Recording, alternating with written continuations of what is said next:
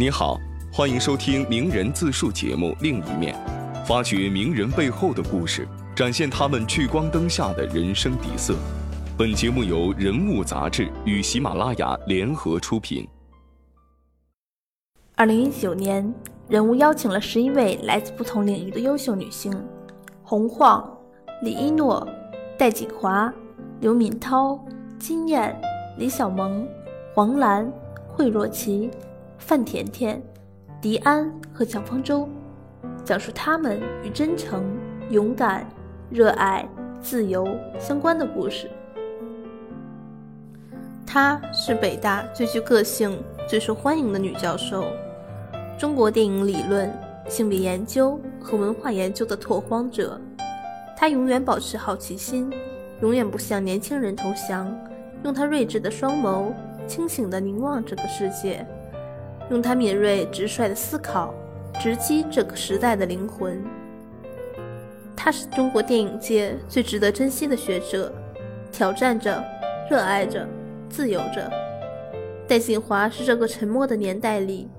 一个刺耳而响亮的声音。本期另一面，让我们走进学者戴锦华。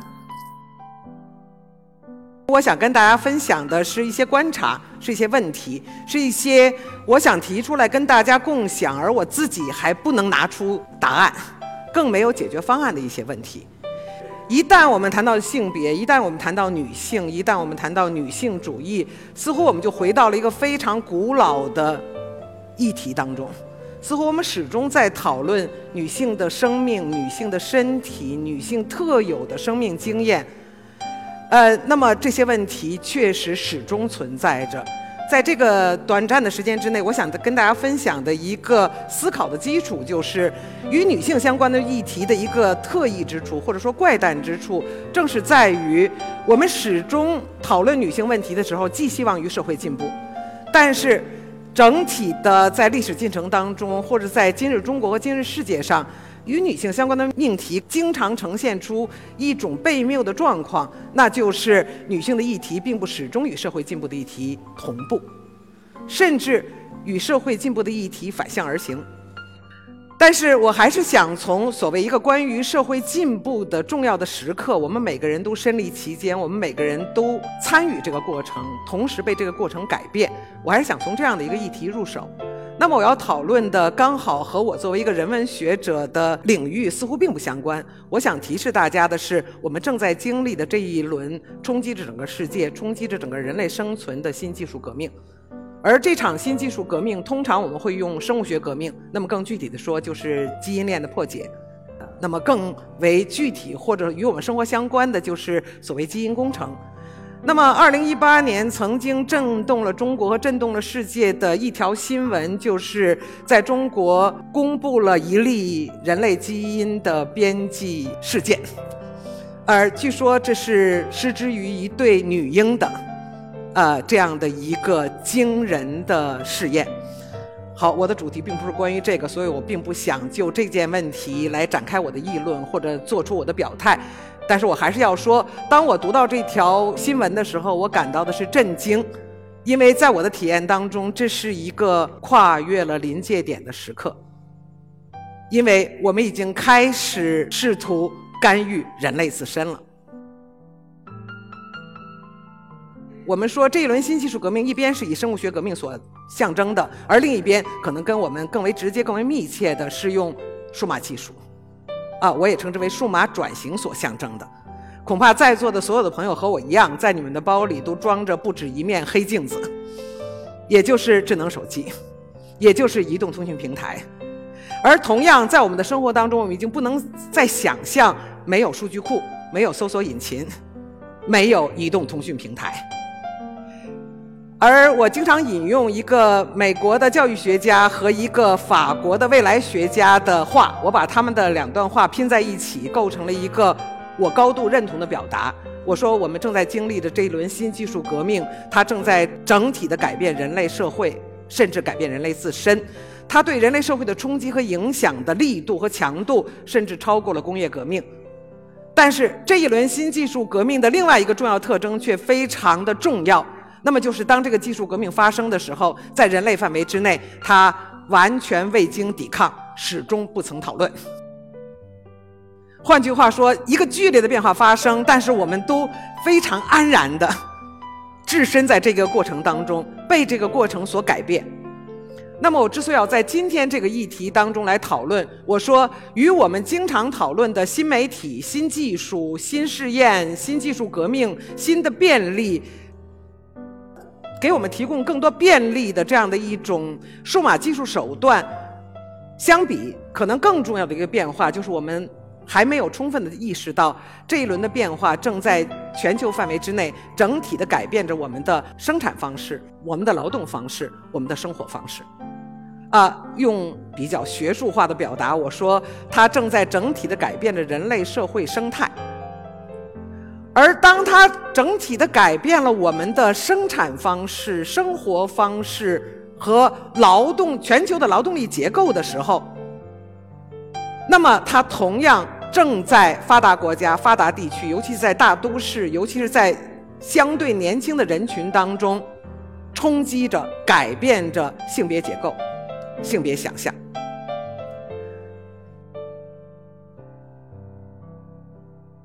大家都熟悉的一句话叫做：“在网络上，没有人知道你是一条狗。”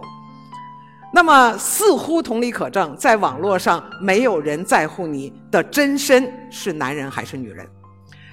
那么我做出这样的表达的时候，我并不是试图跟大家分享这样的一种观察，说新的技术革命正在松动性别结构，正在给女性提供更多的自由和更大的空间。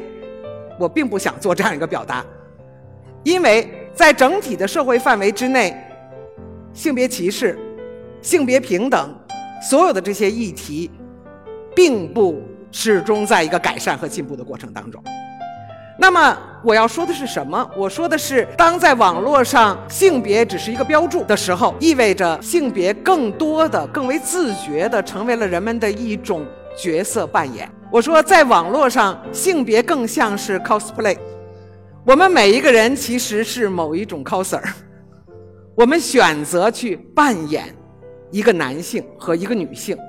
但是，这个扮演出来的男性和女性却仍然在延续着，甚至强化着关于性别的定型化想象。这是我想跟大家分享的第一个点。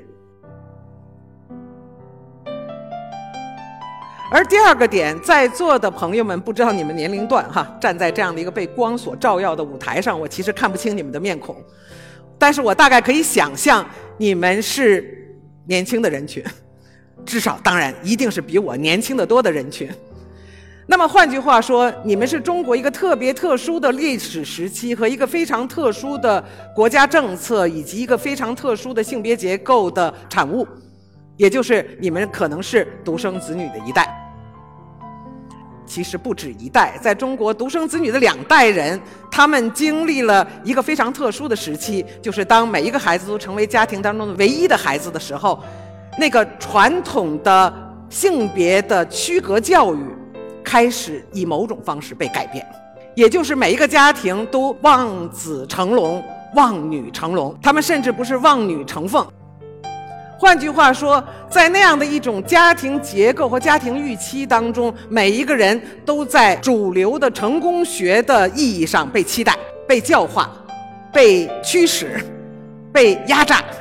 但是。这样的一种成长环境，这样的一种改变和松动中的中国特定的社会文化，同样并没有真正的改变或者彻底的松动原有的性别结构。我只是想用电影来指称着一些技术的时刻。数码社群的移民对于数码技术的使用是很不熟练的，或者数码技术对于我来说始终是外在的。呃，无外乎是想跟大家用一些画面来分享我所说的这一轮新技术革命发生的强度、力度以及它对社会的冲击。好，我们说，当我们整个可以置身在一个所谓数码的虚拟环境的时候，当数码技术似乎向我们打开了整个世界，又把我们整个社会都区隔为某些社群、某些饭圈、某些小团体，而彼此之间又相互隔绝的时候。我们整个的性别想象和性别文化以及性别生存是在冲击和改变之中。我说，可能一个有趣的文化例证，就是在全球范围之内，所谓腐文化开始流行，腐文化开始溢出了腐女圈，进入到了社会主流文化的生产之中。腐文化开始开启了一个新的文化生产的维度，一个资本增值的空间。于是人们非常快乐地宣布说，在这样一个过程当中，你看到了女性作为消费主体的力量，在这样的一个变化当中，你看到了女性作为欲望主体的出现。他们说，在电影和电视当中，终于一个改变发生了，不再是男人看，女人被看，现在开始出现了女人的观看。但是在我的感知当中，这样的一个变化，这样的一种描述，有它的确实之处。但从另一个角度上说，这样的一种变化凸显的，与其说是一个女性的文化主体，不如说是一个充满了性别流动和这个性别混响的一个欲望空间。那么，它在表达欲望的同时，是否真正的在给我们提供一个新的女性的文化主体和女性的社会主体？那么，在一个。劳动生产结构的意义上说，性别的身体差异已经不再变得充分的重要、必要和作为前提性的条件之下，是否有一种新的性别文化已经发生？如果它已经发生了，那么它究竟是怎样的？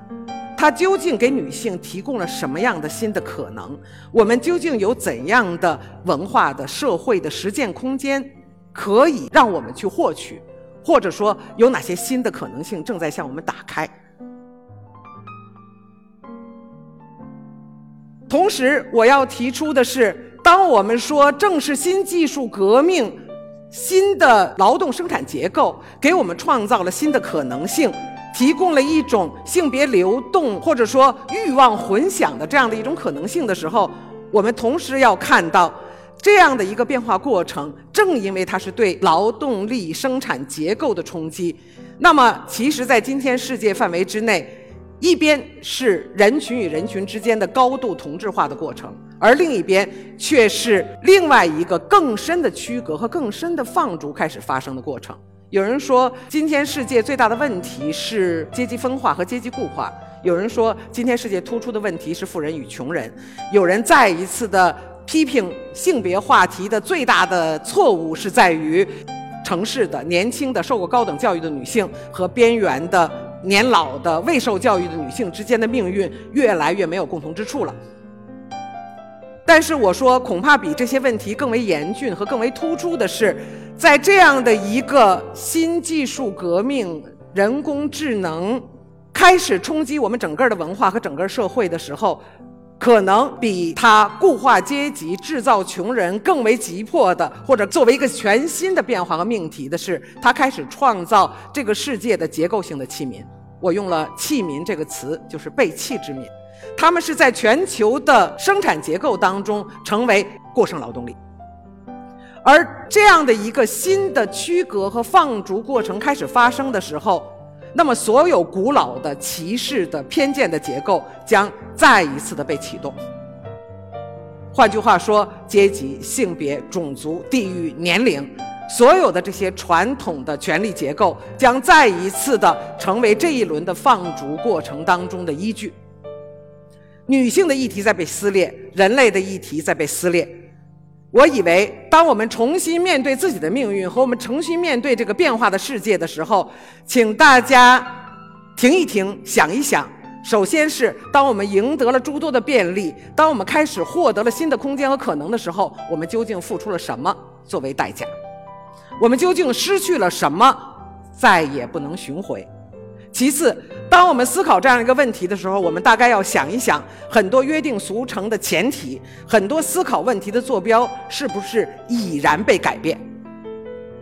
那么，我们可能要再一次的承认，面对今日世界，面对今日中国，面对我们自身，面对性别，面对男人的世界和女人的可能的时候，我们是不是应该首先承认，我们再度陷入无知？我想承认无知是获得知识并且创造可能的开始。做了一番空洞的演说，但是希望能够跟大家分享这个命题，因为问题的提出是创造新的可能和开辟新的空间的最初一步。